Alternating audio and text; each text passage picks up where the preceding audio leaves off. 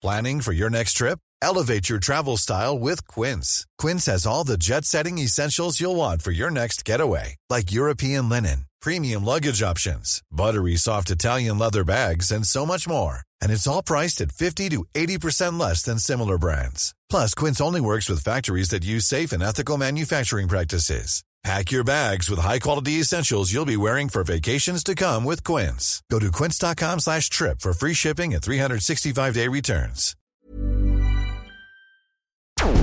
Porque el mundo actual no se entendería sin la economía y los negocios. Acompaña a Mario Maldonado, el columnista de negocios más joven y objetivo del periodismo financiero, en su programa Bitácora de Negocios.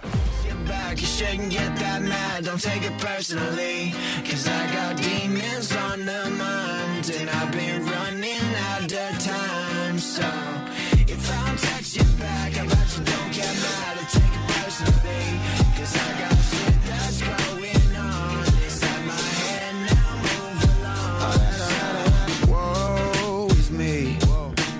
Nothing I could do or say to make you understand what I'm going through.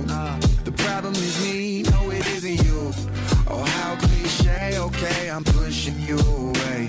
I can't take no calls or texts today. Trying to hide the pain from yesterday. So I'll be drunk or high beneath the wave. Aloe vera, the sun burning, it's mad raw. Should be taking the wheel, but I'm in the sidecar. Swimming out while my demons tan in the sandbar. Stephen King carry inside of me, not a Bradshaw. If I don't text you back, you shouldn't get that mad. Don't take it personally. Cause I got demons on my mind. And I've been running out of time. So if I don't text you back, how about you don't get mad and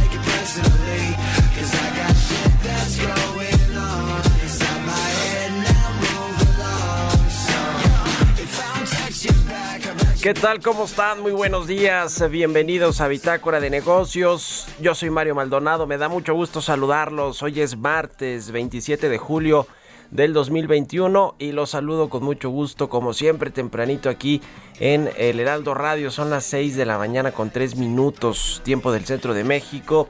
Un saludo a quienes nos escuchan a través de la 98.5 de FM en, la capital del país, en el Valle de México, también en Guadalajara, Jalisco, allá nos escuchamos por la 100.3 de FM y en Monterrey, Nuevo León por la 99.7 de FM.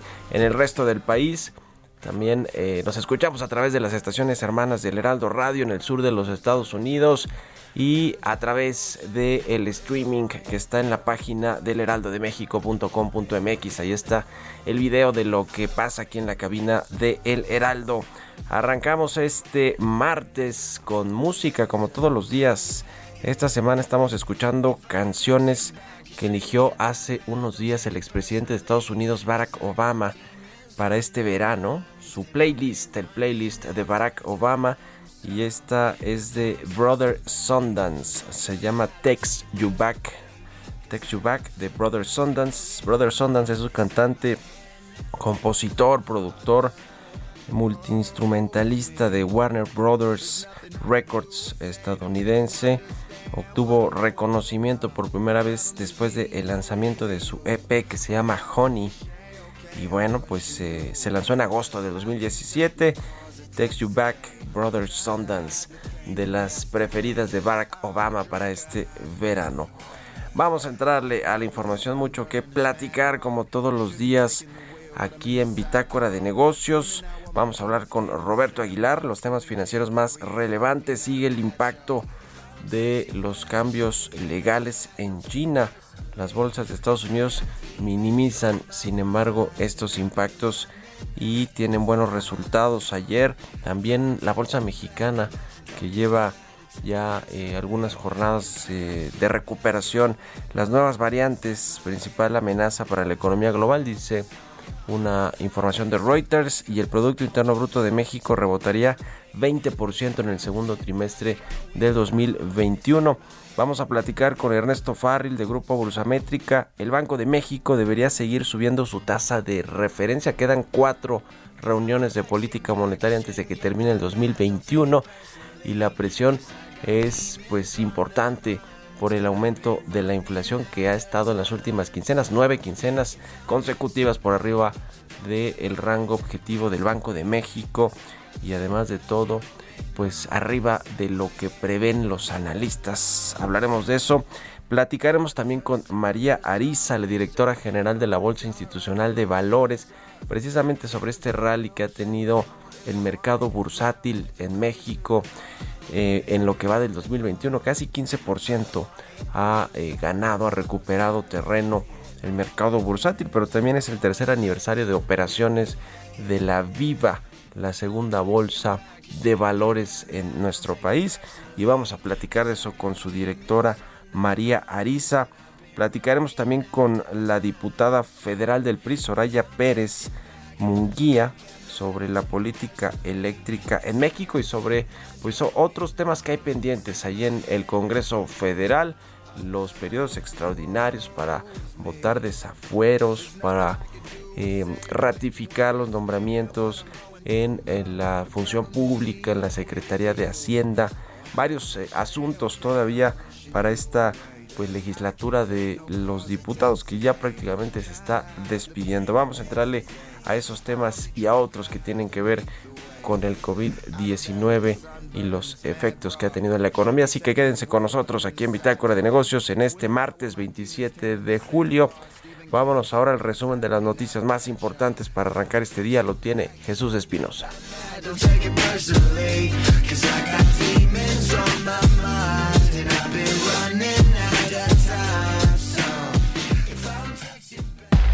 El resumen.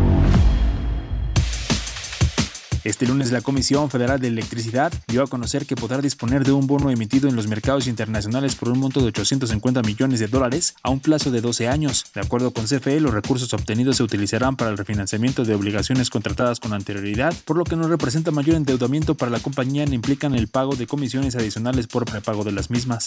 Según una encuesta del Banco de Inversión UBS, inversionistas mexicanos consideran que van a continuar las presiones inflacionarias en los próximos meses, lo cual genera cierta preocupación. Por separado, Mafra Economics destacó que en junio la inflación fue de 5.88% a tasa anual y estimó que al cierre de año puede llegar hasta 6.3%.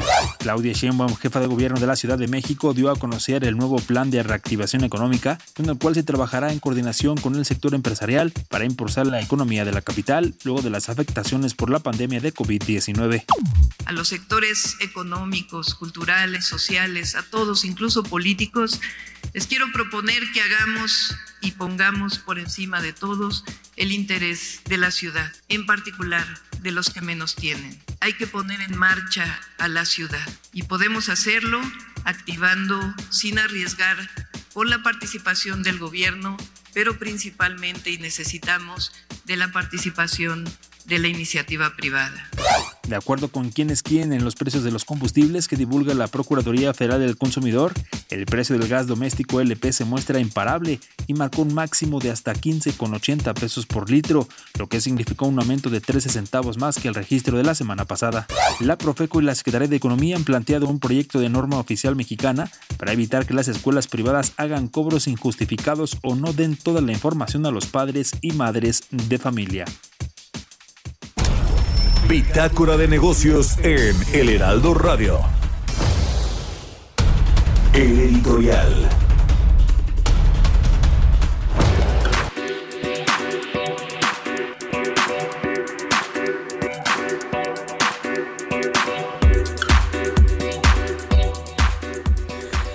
Bueno, pues la relación del gobierno federal y del presidente López Obrador en particular con las Fuerzas Armadas, la Marina, el Ejército, pues es cada vez más estrecha. Este fin de semana dijo el presidente que va a darle al ejército 50 mil millones de pesos adicionales para las tareas de eh, pues seguridad a las que eh, les va, se les encomendó y, va a tener ya este mando militar la Guardia Nacional con una reforma eh, que enviará el presidente López Obrador al Congreso Federal y que seguramente será aprobada sin ningún problema.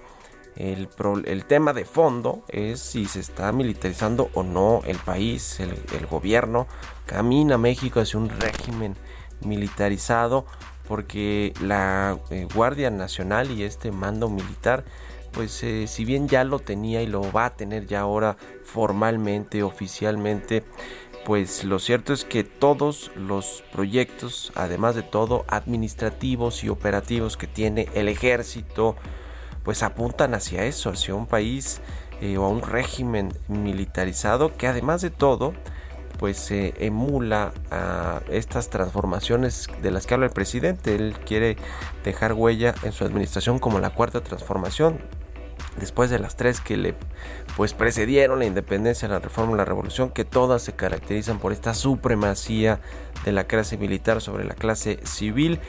Y quizá es por eso que el presidente pues busca legitimar su gobierno y resguardar eh, su investidura y su gobierno, su gobierno a través de pues esta fortaleza a la milicia, a las fuerzas armadas con el objetivo eh, pues económico y de seguridad, diría yo en principio, pero también un objetivo político.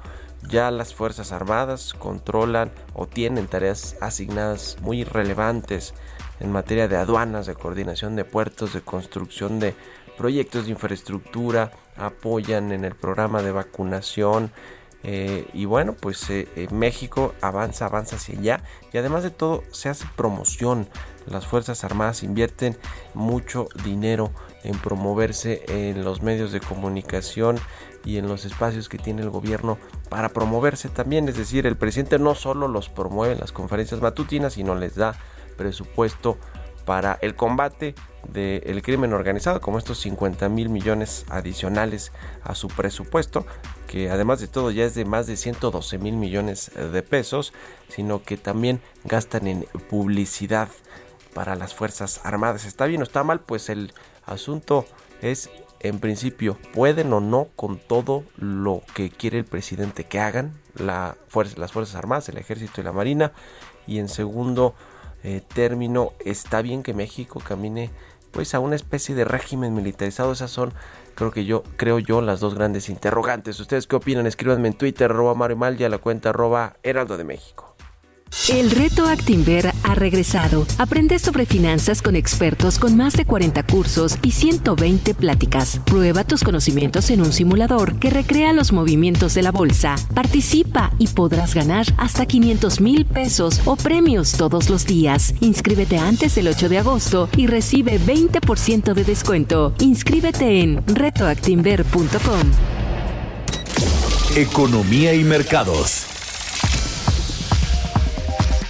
Roberto Aguilar ya está con nosotros como todos los días tempranito aquí en Bitácora de Negocios. Mi querido Robert, buenos días. Eh, ¿Qué tal Mario? Me da mucho gusto saludarte a ti y a todos nuestros amigos. Pues mira, como calentando motores, dos datos interesantes e importantes de la economía mexicana que muy temprano nos dio a conocer el INEGI. Rápidamente la balanza comercial de junio, pues hay incrementos importantes respecto a, a las importaciones y exportaciones. Fíjate que las exportaciones crecieron 29.1% y las importaciones 52.3%.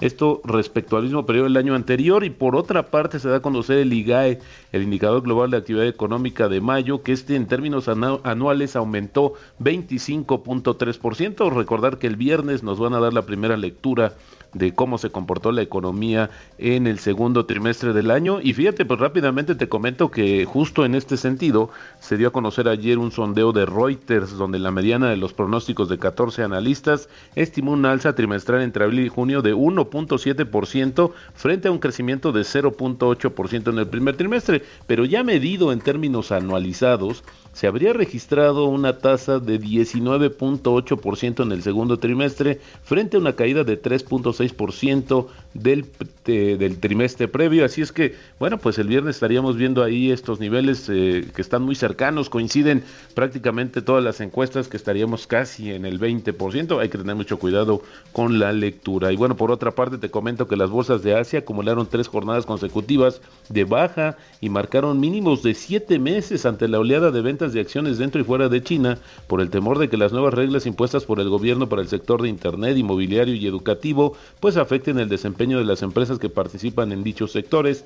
La preocupación afectó a los mercados globales, sin embargo Estados Unidos logró superar el tema y marcar nuevos máximos históricos apoyados justamente por los vigorosos reportes corporativos y en espera de la decisión de la Reserva Federal que será el día de mañana. El que sí está más inquieto es el tipo el dólar y ya lo vemos también en nuestra cotización del tipo de cambio. Pero fíjate, hablando también de un tema de la perspectiva global, ayer se dio a conocer también un sondeo que hizo entre 500 economistas globales la agencia Reuters, donde dice que la perspectiva de crecimiento económico mundial sigue siendo sólida para este año y también para el próximo, a pesar de que la mayoría de los economistas encuestados justamente por esta agencia advierten que las nuevas variantes del coronavirus son el mayor riesgo para estas perspectivas. También concluyó que el reciente aumento de la inflación en las principales economías del mundo sería transitorio. Y además, fíjate que es interesante porque esta encuesta prevé que la economía mundial crezca 6% este año, lo que supondría de lograrse, Mario, el mayor ritmo de crecimiento en casi medio siglo y luego 4.5% en 2022. La noticia o la mala es que justamente estos aumentos son menores a la encuesta que se dio a conocer en abril. Y por el otro lado te comento que el número de contagios en el mundo ya se acerca a 195 millones y los decesos superaron 4.3 millones según el recuento global. La variante Delta es la versión más rápida, más fuerte y formidable que el mundo ha conocido hasta el momento y está poniendo en entredicho las teorías sobre la, la enfermedad en momentos en que las naciones relajan las restricciones y abren sus economías.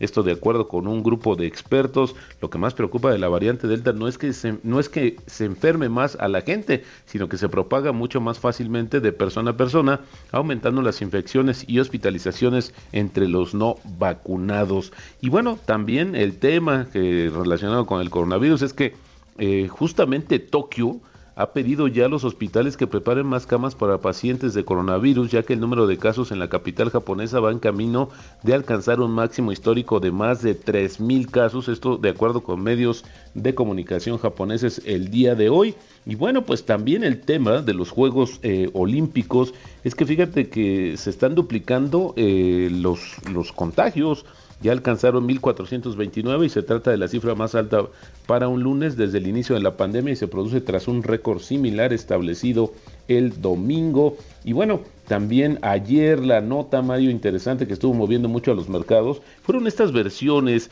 Salió el periódico City AM de Londres que decía que de acuerdo con información privilegiada anónima, pues que eh, Amazon estaba preparando ya el, camino para aceptar eh, pagos con bitcoins para finales del año. Esto pues obviamente hizo subir a esta criptomoneda más de 14% después recortó este incremento a 6%, bueno, pero ayer llegó a más de 40 mil eh, dólares el Bitcoin y luego pues la compañía salió a decir que pues no era cierto, que había una especulación sobre esto y esto desinfló justamente el tema. Y bueno, también te comento que el tipo de cambio, Mario, está cotizando en esos momentos en 20.07. Previamente tocó el 20.13 y la depreciación anual ya la tenemos en 1%. Y fíjate rápidamente la frase del día de hoy. Las personas que no pueden controlar sus emociones no son aptas para obtener beneficios mediante la inversión. Esto lo dijo en su momento Benjamin Graham. Pero yo creo, Mario, que esto aplica no solamente para los mercados. Si no somos capaces de controlar nuestras emociones, pues estamos fritos. Yo creo que en todos los aspectos de la vida. Aplica para la vida, mi querido Robert. Muchas gracias. Al contrario, Mario. Nos vemos más tarde. Gracias. Roberto Aguilar, nos vemos al ratito en la televisión, en el canal 10 de la televisión abierta, en las noticias de la mañana Heraldo Televisión. Y vámonos ahora y sigan a Robert Aguilar en Twitter, Roberto AH6 con 20 minutos. Vamos a otra cosa. Radar Económico. Como todos los martes está con nosotros Ernesto Farril, presidente del Grupo Brusamétrica. ¿Cómo estás, Ernesto? Buenos días. Pues muy emocionado, Mario. ¿Qué tal? ¿Cómo te va? Qué bueno, oye, bien. Qué gusto, caray. Oye, platícanos de, de este tema que escribiste eh, ayer. El Banco de México y la política monetaria. Quedan cuatro reuniones de política monetaria antes de que concluya el año. Y yo vi por ahí un eh, digamos, eh, ¿cómo se dice? Un, un análisis de una, en un medio, me parece que dice que van a aumentar 25 puntos base cada reunión que resta de este 2021. Cuéntanos, ¿qué opinas, Ernesto? Sí, cómo no. A mí me parece que en esta ocasión la decisión del Banco de México de haber subido la tasa de interés hace unas semanas, hace unos días, me parece que fue una decisión que la califico de rudeza innecesaria. ¿Por qué? Bueno, pues porque, ah, pongo un ejemplo.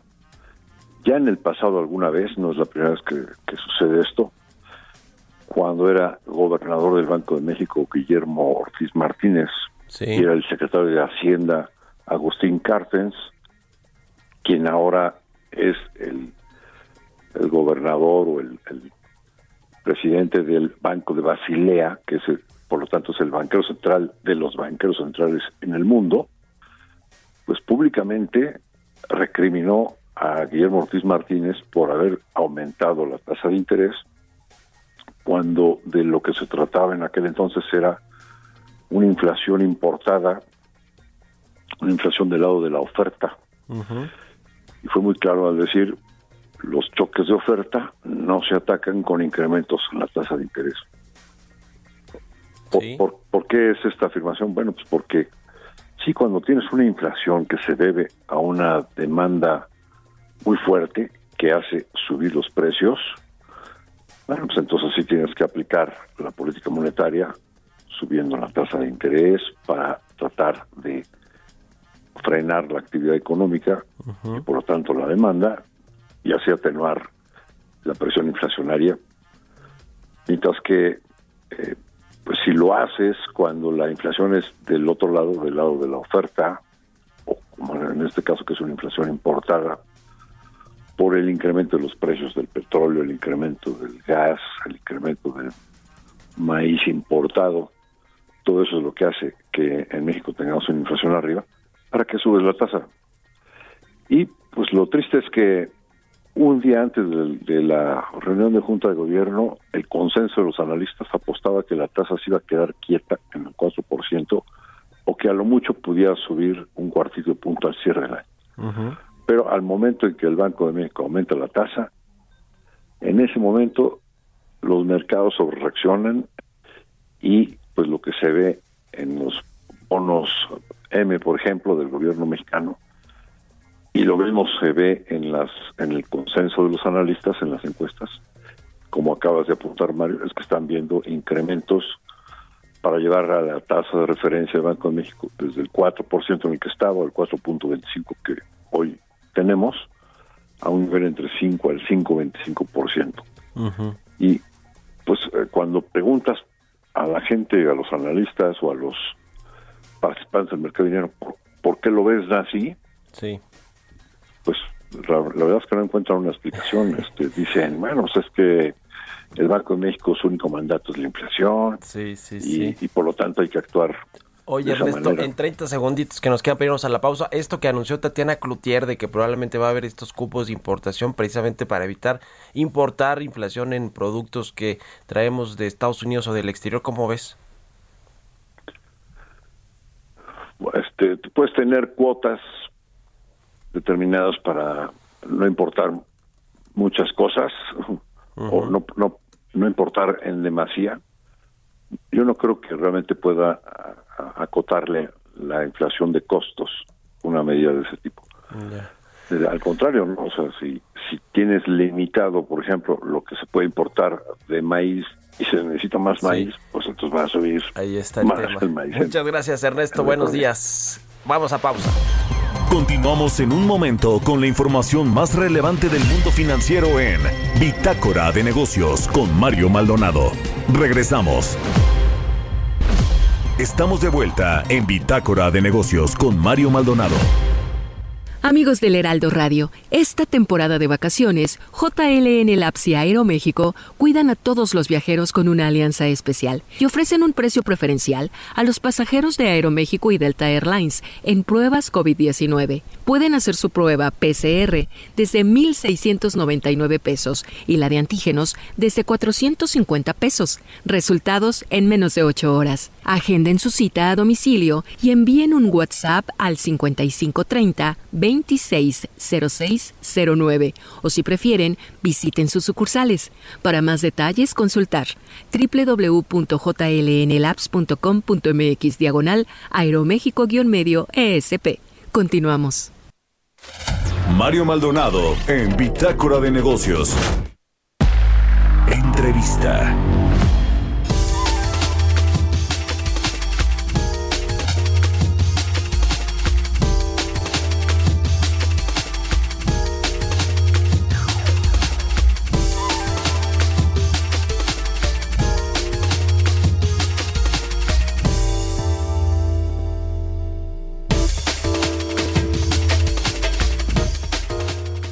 Estamos de regreso aquí en Bitácora de Negocios. Son las 6 eh, de la mañana con 31 minutos, tiempo del centro de México. Y vamos a platicar con María Ariza, la directora general de la Bolsa Institucional de Valores, pues sobre varios temas a propósito de que esta eh, Bolsa Institucional de Valores cumple tres años ya de operación, eh, más de 200 mil millones de pesos en financiamiento y pues te saludo con mucho gusto con esta eh, buena noticia. María, ¿cómo te va? Muy buenos días. Qué gusto, Mario. Muchísimas gracias por, por el tiempo y por la invitación. Gracias, gracias por estar aquí en el programa. Pues platícanos de los retos que me imagino si han eh, eh, pues enfrentado con esto, con esta salida de una segunda bolsa de valores en México que al principio, y lo, y lo platicamos muchas veces, no fue nada fácil y imagino que no ha sido el camino fácil, pero pues hay cosas que celebrar, María. Ay, pues claro que sí, Mario, con muchísimo gusto. Eh, como lo dices, la verdad que han sido tres años que creo que han sido eh, en, el balance muy positivo, muy satisfactorio, pero con muchísimos retos. Y, y eh, en principio haber salido justamente el mes del cambio de administración pública, pues representó eh, eh, un, importante eh, momento para Viva en, en, el sentido de que pues tuvimos que realmente em, empezar con una administración que no nos conocía, que no entendía nuestro modelo de negocio y con el que tuvimos que volver a construir una relación y los motivos del por qué Viva existía y la verdad que para nuestra eh, nuestra fortuna eh, tuvimos una, una respuesta muy positiva eh, y la verdad que han sido es una desde las desde Hacienda y, y, la propia comisión pues la verdad que han estado siempre pendientes y, haciendo lo, lo, que se puede desde sus desde sus trincheras. Pero creo que el reto digamos continuó inmediatamente después de esto, pues con una con un encuentro de un eh, pues de un mercado en donde eh, todo estaba diseñado para una sola bolsa, en donde las reglas, las estructuras, eh, la forma de hacer negocios, pues no contemplaba viva y los intermediarios, pues nos tenían no nos tenían confianza, no nos conocían y las empresas, por lo tanto, guiándose por esos intermediarios, pues por más que quisieran estar con nosotros, por por nuestro conocimiento, porque nos, eh, nos escuchaban o por lo que sea, pues nos costó mucho trabajo. Y creo que eso es lo que se ha construido en esos tres años, una, una base de confianza eh, que se ha basado en nuestro trabajo, en nuestros resultados, eh, en, en, en, en, llevar hoy pues tres años y 200 mil, mil millones de pesos ya financiados. Se dice, se dice poco, pero para nosotros en tres años es, es un reto, eh, eh, ha sido un reto muy, muy grande que, que ha llevado, a, eh, pues, gracias a Dios, a muchas empresas eh, y a muchos proyectos a financiarse a través de Viva.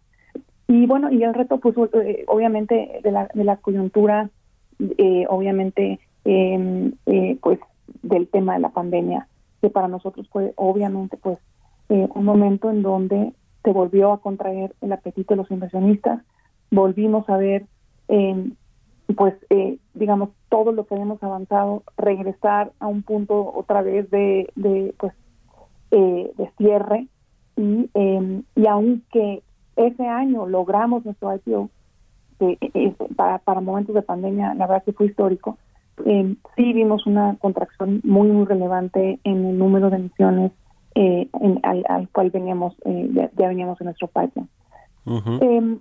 Y bueno, rápidamente, por favor, decirte que la parte de operaciones también, eh, pues sí hemos tenido un reto y, se, y, es en, eh, obviamente el diseño de la mejor ejecución, que es el modelo por el cual las casas de bolsa operan, eh, pues todavía eh, sigue, eh, digamos, con, con, un área de oportunidad importante.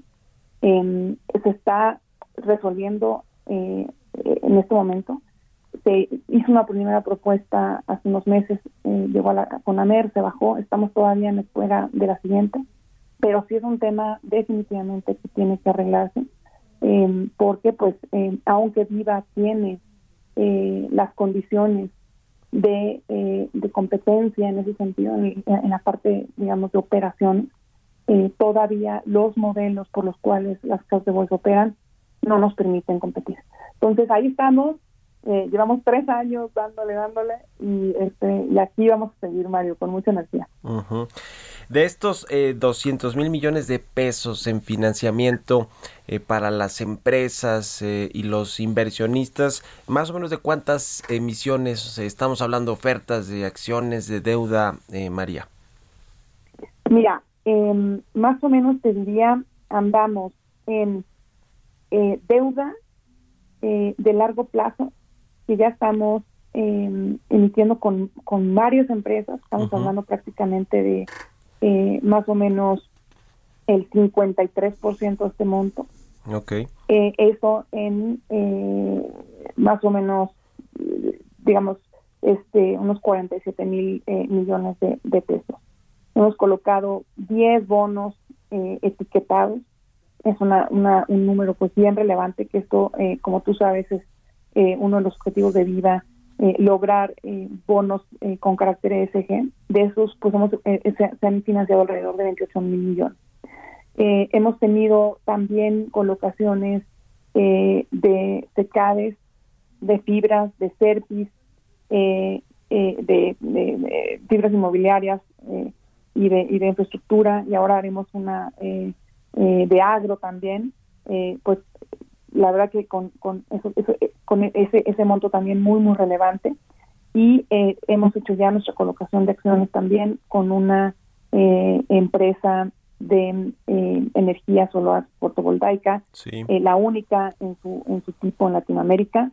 Em, y bueno, pues en eso estamos. Em, la verdad que muy, muy, muy contentos haciendo esta contribución desde nuestra, pues de nuestra posición de apoyar, Mario, a empresas medianas, eh, con, un, con un tamaño tal vez menor al que habíamos venido viendo eh, en sectores diversos, como viste, o sea, no nada más los que habíamos escuchado, inclusive ya estamos en energías renovables y, y, y temas y, y temáticos, uh -huh. eh, y con esta visión de mercado pues mucho más incluyente, en donde participen empresas de todo tipo, empresas inclusive que pueden no estar en el momento eh, de, de, su tamaño ideal, como era lo que veníamos viendo. O sea, sí, veíamos a los sí, mercados sí. llegar empresas que en ese momento se veían como ya en, en el, en el fin de su Muy maduras. crecimiento. Uh -huh. Y, y, ahora no, nosotros sí tenemos esa idea de acompañarlas en el crecimiento para volverse grandes a través del mercado. Uh -huh. Sí, como sucede en otras bolsas, en otros mercados bursátiles en el mundo, Estados Así Unidos, es. creo que es un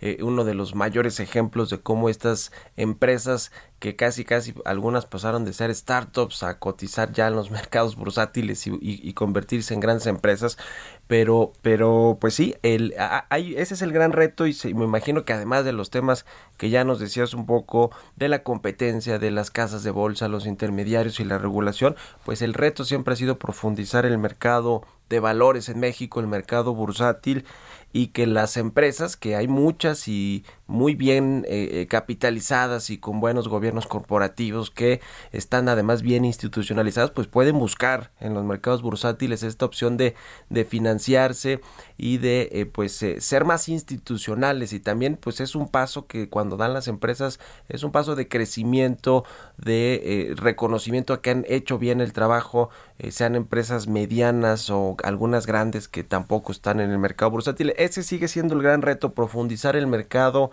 eh, pero pues no se, no se, no se antoja tan fácil, eh, eh, por lo menos en el corto plazo, María. ¿Qué, qué habría que hacer para que realmente suceda esto? Mira, sabes que Mario, en nuestra lectura, y lo, y lo, y lo comentas muy bien, hay muchas empresas, Mario, que se nos han acercado en estos, en estos tres años eh, algunas que ya conocíamos, otras que nos han eh, pues buscado por por el eh, por, nosotros haber estado estar allá afuera saliendo todo el tiempo y buscando estas oportunidades.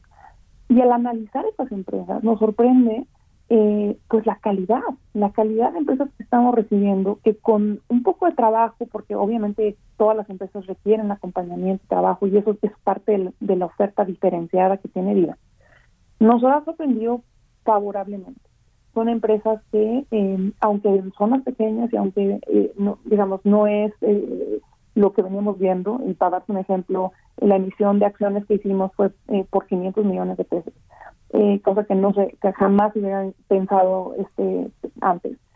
Pero más bien lo que nosotros estamos encontrando es un problema más en la parte de la demanda, en la parte de los inversionistas. Porque una empresa que trabaja y que se prepara y que ya hemos logrado eh, pues apoyarle en todo este proceso, eh, pues sí requiere que eh, del otro lado haya quien la quiera comprar y, a, una evaluación justa. Y cuando del otro lado hay pocos inversionistas en, el país esperando oportunidades y, y, esta, esta, esta, digamos, falta de diversidad de inversionistas de, largo, mediano y largo plazo y corto plazo.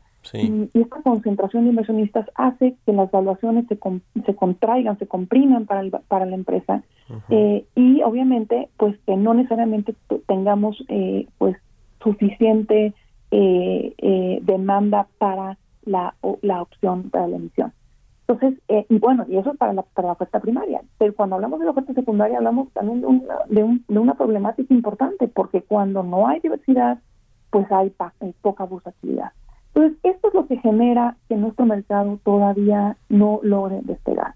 Nosotros hemos hecho la chamba, digamos, de atraer más empresas y ahora estamos haciendo la chamba también de buscar eh, hacer una, bueno, y lo hacemos desde el principio, ¿eh? porque sabíamos que era una, una oportunidad, pero ahora estamos mucho, muy concentrados en lograr desatorar temas de demanda y lo estamos haciendo a todos los niveles, eh, eh, haciendo un esfuerzo muy relevante eh, que, reconozco con la MAFOR en, en, búsqueda de capital institucional, también con la FONSAR hemos hecho muchos avances. también hemos, lo sabes muy bien, estamos en un esfuerzo muy, muy relevante en temas educativos eh, con más de 120 universidades a nivel nacional, públicas y privadas. Tenemos más de 65 programas hoy al mismo tiempo en todas las ciudades eh, para carácter, para, obviamente para cultura bursátil. Y eso ha logrado, en conjunto con las casas de bolsa y, eh, y obviamente con, con toda esta em, pues avances tecnológicos que, hoy se nos dan, pues hemos logrado crecer el número de participantes de una forma muy relevante, habiendo, habiendo tenido prácticamente 200 mil cuentas de intermediación los últimos 25 años, este último año y medio, el conjunto de esfuerzos que acabo de comentar, pues nos ha llevado a los, al millón trescientos mil. Es impresionante porque es un crecimiento nunca visto, pero deberíamos de tener eso por 10, porque nosotros en México, pues imagínate, ¿no? Un, un tamaño de economía como el que tenemos, con más de 120 millones de personas, eh, que, no conozcamos que esto es una oportunidad de, de, crear, un patrimonio real. Y, seguimos con muchos mitos alrededor, en el sentido de que no te acerques a los mercados, a la bolsa, porque aquí es un caso y tal. Es un reto espectacular.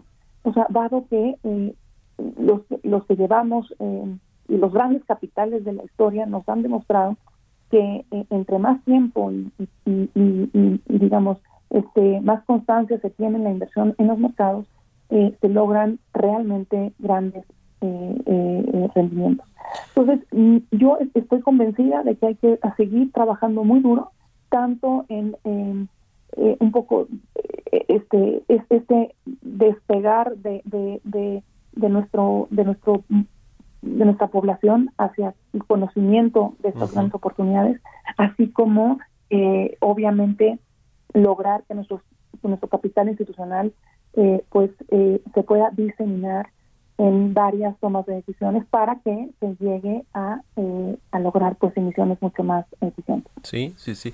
Pues mucho trabajo por hacer todavía en, todos los sentidos con los inversionistas, como tú dices, traer la demanda, los reguladores, eh, los inversionistas institucionales y por supuesto el gobierno. Ojalá que sea el caso ahora con el nuevo secretario de Hacienda, Rogelio Ramírez eh, de la OTA. agradezco mucho, como siempre, querida María, que nos hayas tomado la entrevista y además pues eres eh, incluida en este ranking de las 100 mujeres más poderosas de eh, Forbes en este 2021, la primera mujer en Latinoamérica en dirigir una bolsa de valores, así que pues eh, felicidades por doble partida y muy buenos días querida María.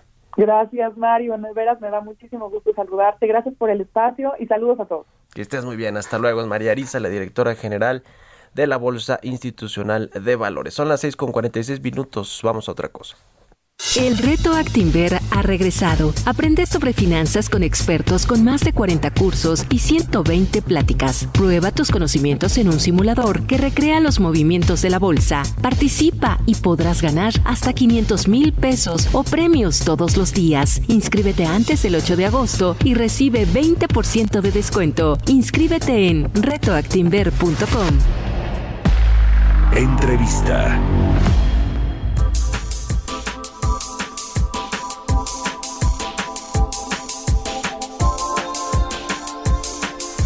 Y bueno, cambiando de tema, vamos a platicar con la diputada federal de El PRI, Soraya Pérez Munguía, quien me da mucho gusto saludar. Diputada, ¿cómo está? Muy buenos días. Muy buenos días, Mario. Qué gusto estar contigo y con tu auditorio una vez más. Gracias por tomar la entrevista. Eh, oiga, rápidamente nada más preguntarle antes de los temas energéticos que, queremos platicar con usted. El asunto de los eh, del extraordinario para ver ahí temas de desafueros y de ratificar nombramientos del presidente. ¿Cómo va, va, va caminando? ¿Ya no? ¿Se desinfló ayer? ¿Qué sucedió? Sí, se desinfló ayer. Desafortunadamente se cayó la comisión, la primera... Eh, este, la reunión que teníamos en comisiones. Bueno, yo no participo, pero le damos seguimiento desde lejos. Y, pero ¿qué crees? Que parece ser que hoy en la permanente lo, lo van a meter el tema aún sin haberlo dictaminado en comisiones. Entonces hay que esperarnos a la, a la reunión de la comisión permanente de hoy. Eh, seguramente lo van a retomar después del homenaje de cuerpo presente de nuestro compañero diputado René Juárez Cisneros, que hoy va, a estar en la Cámara de Diputados, pero definitivamente hay que estar pendientes. Retomaron un dictamen viejito de hace 15 días que no incluye la ratificación del secretario de Hacienda, solamente incluye los temas de los dos desafueros, pero hay que estar pendientes porque viene incluida en la orden del día la posibilidad de meterle adendas, de meterles algunas adendas al dictamen, entonces vamos a ver cómo se da la discusión. Nuestro grupo parlamentario va a estar ahí presente, eh, el PAN, como ya lo sabes, también pidió que haya una eh, ratificación expedita del secretario de Hacienda y el propio coordinador de la bancada de Morena también está pugnando por eso, porque en medio de este proceso de recuperación, como lo, hemos platicado en, tu programa en varias ocasiones, requiere de un secretario de Hacienda con plenas facultades según lo establece nuestra Carta Magna. claro. Y ahora sí, en los temas energéticos, diputado, usted eh, que es eh, diputada eh, federal por Tabasco, además columnista del economista, pues es ha sido muy crítica sobre la política energética, tanto en hidrocarburos como en electricidad, pero en electricidad recientemente publicó ahí un texto que pues eh, la CFE eh, sigue naufragando con este viraje que ha hecho el gobierno federal y Manuel Barlet de la política eléctrica. Platíquenos de esto, diputada. Definitivamente la política eléctrica nacional está de cabeza. CFE, que podría ser una gran generación de la recuperación, está haciendo todo lo contrario, está ahuyentando cada día más las inversiones, está poniendo en riesgo la relación comercial con nuestro principal aliado que es Estados Unidos. Y mira, déjame ponerte algunas, algunas cifras en el contexto para tu auditorio.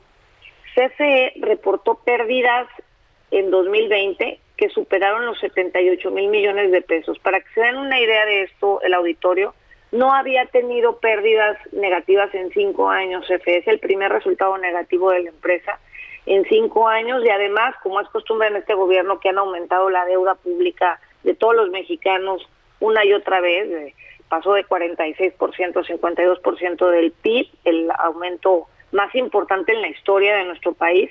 También la CFE aumentó su deuda, 20% en tan solo un año. Ahora, yo me pregunto, ¿qué están haciendo este dinero? Porque nosotros los mexicanos no vimos nunca ningún subsidio, a diferencia de otros países, en medio de la pandemia eh, se les dieron subsidios a las familias porque estábamos usando más energía eléctrica desde nuestras casas, se le dieron subsidios a la industria, no hubo un solo subsidio para la industria en este gobierno, y más allá de subsidios, tuvimos el efecto contrario, los denominados recibos locos, así les llamamos nosotros, porque los recibos aumentaban dos y tres veces el costo que normalmente pagábamos. Entonces, imagínate cuánto hubieran perdido CFE si no hubieran aprovechado, si no se hubieran aprovechado de los mexicanos a través de estos recibos locos. Y este y esto es, crítico porque estas cifras que traemos de pérdidas además están maquilladas, Mario, son tramposos. El INCO eh, reportó un estudio en donde lo que están haciendo es que las subsidiarias eh, incurrieron en subsidios cruzados mediante los cuales compensan las pérdidas con las utilidades de algunas subsidiarias. Te pongo un ejemplo. Entre 2018 y 2020, la CFE Distribución y CFE Transmisión transfirieron 150 mil millones de pesos a CFE suministro, suministrador de servicios. Si no hubieran hecho esta compensación de pérdidas, digámoslo así de, de esta manera, no solamente hubiera sido 2020 el primer año de pérdidas, sino llevaríamos tres años de pérdidas continuas.